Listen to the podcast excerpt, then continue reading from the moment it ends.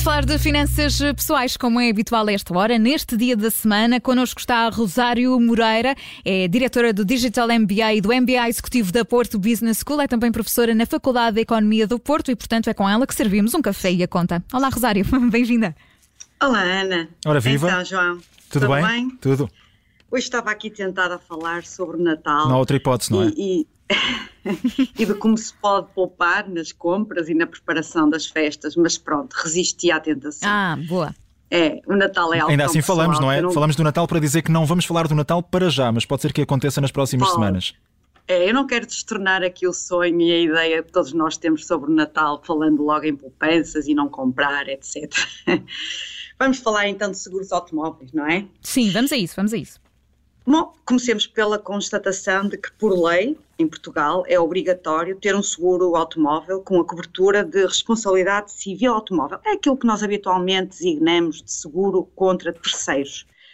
Um, entre coberturas existentes, prémios que são exigidos e a vasta oferta de seguros, escolher um seguro automóvel é uma tarefa que, que exige algum planeamento, como então, temos visto. Sim. Vamos, sim, vamos sim. planear contigo, Rosário, não é? Vamos, como é que podemos escolher então um seguro automóvel? Nós temos dois tipos de seguro, uh, o seguro de responsabilidade civil e o de danos próprios. Este aqui, o de danos próprios, é designado, ainda que de forma incorreta, uh, seguro contra todos os riscos. A grande diferença entre os dois assenta na, na, quantidade de coberturas que incluem e no facto do primeiro ser obrigatório, enquanto que o segundo é opcional. Mas então como é que devemos escolher? Perguntavas uhum, tu, Ana. Sim. Há dois critérios base que devemos ter em conta. Primeiro, a idade do automóvel e segundo, o modo de utilização do mesmo. Se pretendemos fazer um seguro para um carro novo, provavelmente vale a pena contratar um seguro de danos próprios ou um seguro de responsabilidade civil, mas com um plano de coberturas mais completo, por exemplo, cobertura contra quebra de vidros, contra atos de vandalismo, assistência em viagem. Hum, se tivermos um carro com 10 ou mais anos, pronto, aqui talvez seja mais sensato optar pelo seguro de responsabilidade civil, uhum. ainda que possamos adicionar um ou outro aspecto, como quebra de vidros, para complementar. Hum, o segundo critério, portanto, a idade menos de 10 anos, sensivelmente, ou 10 anos ou mais. O segundo critério diz respeito à forma como utilizamos o veículo. Se uh, circulamos todos os dias ou se fazemos viagens longas diariamente, uh, devemos optar por um seguro com mais coberturas do que se apenas utilizamos o veículo para passear ao fim de semana ou para circular numa área reduzida. Portanto, o seguro deve estar adequado à, ao uso que nós lhe, lhe, damos e à idade que ele tem. E, e as franquias e uh, exclusões, como é, que isto, como é que isto funciona também, Rosário? Pronto, franquia, digamos que é o valor que ficará a nosso cargo, a cargo de quem contrata o seguro, caso haja um acidente. Portanto, vamos supor que escolhemos uma determinada cobertura com uma franquia de 150 euros. Uhum. Isto, normalmente as franquias eh, escolhem-se por causa do, do prémio do seguro que vamos pagar. Eh, portanto, muitas vezes nós colocamos estes 150, 200, por aí fora, de modo a que tenhamos um seguro mais baixo. Uh, mas estava eu então a, a, dar o exemplo de uma cobertura com uma franquia de 150 euros. Se os dados do acidente fizerem um total de 500, isto significa que a seguradora apenas se vai responsabilizar por 350. Um, Portanto, se, se, os danos do acidente forem os tais 500 euros, a seguradora uh, responsabiliza-se por 350, no caso da franquia ser 150 euros. Oh, Rosário, mas isto são muitos números. Eu devo preferir uma franquia baixa, elevada? Qual é o valor exatamente que, que devemos escolher? Pronto, se optarmos por uma franquia alta, uh, o prémio de seguro sofre uma redução. Ou seja, se nós dissermos, ok, eu não vou pagar muito quando houver um, um problema no carro, é uhum. claro que o prémio de seguro sofre uma redução, mas em caso de sinistro, a seguradora só vai assumir uma parte dos danos. Por outro lado, com uma franquia de, de 0%, ou seja, sem franquia, a seguradora paga integralmente a reparação dos danos. Claro que, em contrapartida, o prémio de seguro é mais será mais elevado. Uhum. Sim, sim. E, e, Rosário, como é que é possível então poupar eh, no seguro automóvel? Que fatores afinal influenciam o preço do seguro? Que é a pergunta que, que muitos que nos estão a ouvir estão a fazer nesta altura também. Pois, pois.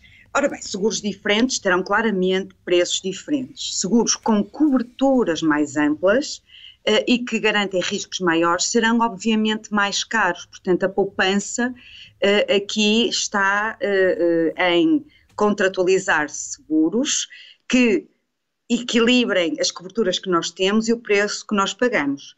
Um, praticamente todas as características do carro vão ter influência no prémio anual desde a marca, o modelo, o local onde pernoita, se está dentro da garagem ou na rua. Até porque se não estiver na Por garagem, exemplo, eh, a probabilidade de haver algum problema é maior, não é? Portanto, é aumenta aqui o risco. Assim como, João, a existência ou não de sistema de alarme no próprio carro, por causa do furto. Uhum. Também influencia o preço. O conjunto de coberturas contratadas influencia o preço final e, como vimos, também a própria franquia que nós decidimos. A estes fatores juntam-se outros eh, que são referentes a quem conduz o automóvel, ao condutor habitual. Eh, portanto, se se é novo e se tem pouca experiência, o, o, o, prémio vai ser mais elevado. Portanto, varia com a idade, com a antiguidade da carta de condução e o local de residência. Portanto, são beneficiados os veículos fora dos grandes centros urbanos, onde teoricamente há, há, há menor exposição ao risco de acidente. Uh, o facto de também não ter um histórico de acidentes uh, pode influenciar, influencia, na verdade, o prémio a pagar. Sim, e, compensa fazer o seguro no banco, por exemplo, Rosário, no meu banco, uh, isso compensa ou nem por isso? pode compensar. o banco é, é, um parceiro em tudo o que diga respeito a, a poupanças e investimentos, e aqui, como é de facto uma despesa, pode compensar. Em que sentido? É que há possíveis descontos adicionais que se prendem precisamente com a relação do consumidor com o banco ou com um mediador de seguros. É muito frequente a concessão de reduções, portanto, diminuímos o prémio, a clientes que já tenham outros seguros na mesma companhia ou que até juntem vários veículos na mesma apólice, ou ainda que paguem por débito direto, um, o mesmo acontece a quem opta pelo pagamento anual de seguro em vez de ser fracionado por semestres, trimestralmente ou mensalmente. Quase todas as seguradoras cobram aqui umas taxas de fracionamento do prémio e umas comissões de processamento das mensalidades. Por isso, se se puder pagar anualmente o prémio de seguro, é, é vai ter uma poupança no, no valor uh, desse mesmo prémio. Uh, Portanto, é Força. é preciso fazer, ia-te perguntar, Rosário, portanto, para tudo isto, e resumindo, fazer pesquisa de mercado, simular, não é? Muito importante. É, exatamente. O que é que nós devemos eh, para poder ter poupanças ou escolher o seguro automóvel mais adequado? É precisamente ver o que é que o mercado está a oferecer e fazer umas simulações. Novamente, temos aqui algumas plataformas bastante interessantes, como o site da DECO, neste caso o ACP também, o site do Compara Já e depois temos em praticamente todas as companhias de seguro a possibilidade de simular seguros com mais ou menos cobertura e comparar com aquilo que vai ser o nosso prémio.